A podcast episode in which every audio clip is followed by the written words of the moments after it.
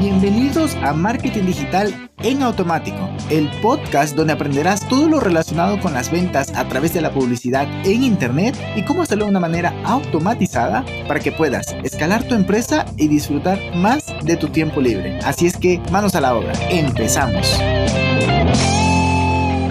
Hello, hello, muy, muy buenos días. Bienvenido un viernes más. Qué increíble, se acabó la semana.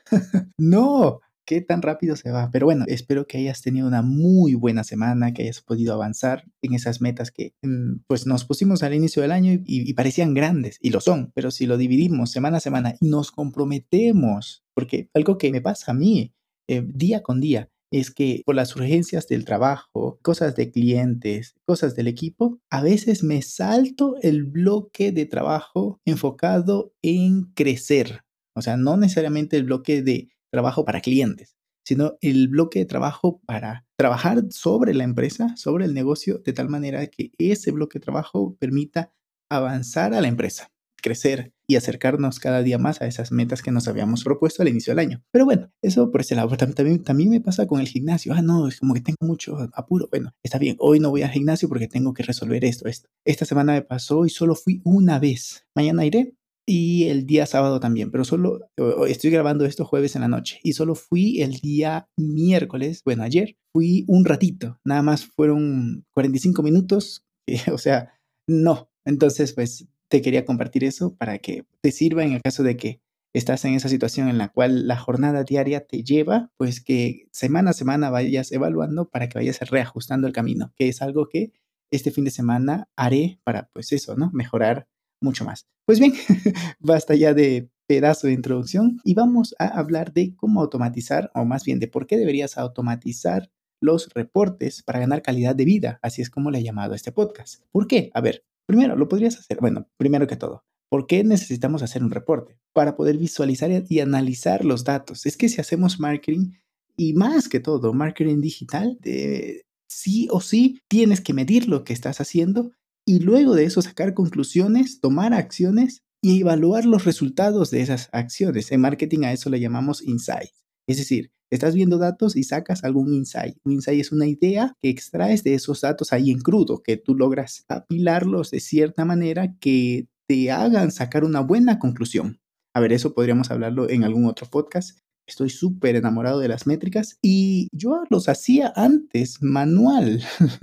los hacía manuales, los reportes. Exportaba un CSV, por ejemplo, de ActiveCampaign o de Stripe, exportaba un CSV y empezaba a acomodarlo en mi Spreadsheet. Como que qué, barbaridad. A ver, todos empezamos por algo e incluso todavía tengo mis plantillas por allí. Luego empecé a hacerlo dentro de la misma plataforma. Por ejemplo, ActiveCampaign te permite revisar métricas. Si tienes la versión básica, te permite una que otra métrica, que igual está bien para sacar conclusiones pero del aplauso en adelante tienes un nivel de métricas fenomenal. Bueno, pero esto está bien para empezar, evalúalo y todos empezamos, ya te digo, pues eh, con lo que tenemos a la mano. Pero luego apenas puedas, intenta automatizar estos procesos. ¿Cómo sería? En el, caso de Stripe, que no tengas que exportar el CSV y pasarlo a un Spreadsheet y empezar a hacer filtros y todo eso. No, terrible. El tiempo que inviertes en eso, puedes invertirlo mejor en aprender cómo interpretar mejor los datos o aprender qué significa cada dato, cada dimensión, cada métrica en diferentes plataformas y cómo se correlacionan con las otras. Ahorita vamos a hablar un poquito de eso. Pero automatizado lo puedes hacer. Hay unas plataformas, bueno, yo ya estoy súper enamorado de Google Data Studio. Entonces, allá tiene muchos conectores. Por ejemplo, si quieres hacer una campaña de Google Ads, entonces directamente lo conectas y haces un dashboard eh, pues en pocos minutos, incluso hay plantillas. Si quieres hacer de pronto algún análisis de un documento de Spreadsheet, pues también lo tienes fácil. Pero si quieres hacer algo, por ejemplo, con Facebook o con tu cuenta de Instagram, entonces necesitas algo más avanzado. Pero estas plataformas como tal te dan unas métricas sencillas. Instagram te da unas respuestas sencillas en su misma plataforma y dentro, ¿no? Pero si ya te digo, lo que quieres es avanzado, tienes que irte por Supermetrics o por Metricool. lo curioso es que hoy en la mañana me llamaron de Metricool para pues ofrecerme el servicio y contarme todas sus bondades. O sea, ok, le digo, está cool. Esa plataforma es muy buena, no sabía que era española, pero me pareció muy buena. La vengo usando hace algún tiempito, pero nada más para meter la cuenta de Instagram de nuestros clientes y por allí ir sacando conclusiones de lo que va pasando, pero no le doy mayor importancia, pero le daré una segunda oportunidad. Tengo un amigo llamado Ismael, que desde aquí te envío un saludo, en que él utiliza mucho Supermetrics. Lo veo que en sus historias él utiliza mucho, sin embargo yo me he pasado a, a perdón, Supermetrics, a Metricool es de España. Pero yo me pasé a Supermetrics y lo estoy amando porque directamente desde Facebook Ads o Inside Facebook te trae los datos al dashboard y lo puedes proyectar en una gráfica, en una tabla, en un page chart, en línea de tiempo, en un score, en fin, cosas increíbles para poder visualizar cómo están tus campañas. O si, si, traes un conector, así se llama, ¿no? Lo que te conecta a Supermetrics con esta plataforma externa, que puede ser Facebook Ads, puede ser Inside Facebook, Puede ser Instagram, puede ser Stripe, puede ser bueno, ActiveCampaign no, puede ser cualquiera de estas y te lo muestra en un gráfico según tus filtros, tus dimensiones, tus métricas y en fin, muchas cosas más. Mm, ¿Qué más puedes tener? Por ejemplo, eso en el caso de Stripe. Puedes, mira, por ejemplo, estábamos haciendo eso para una cliente y sacamos de ese Stripe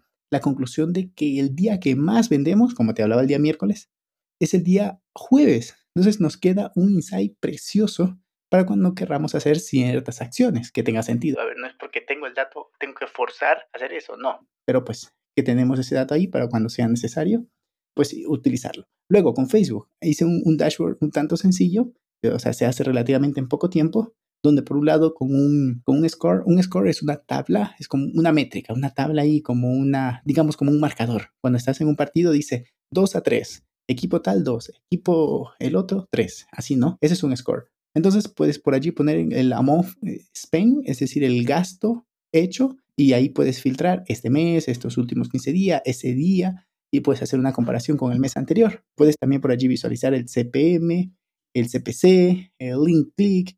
Em, a, nosotros, o más bien Gracie, nuestra eh, publicista, me aconsejó que mejor, en lugar de enfocarme en el CTR directamente, me enfoque en esta métrica más, más importante que es el Unique Outbound CTR es mucho mejor porque esa, esa métrica lo que te dice es la gente que da clic y se va afuera, como dicen los españoles, que entran mucho en redundancia.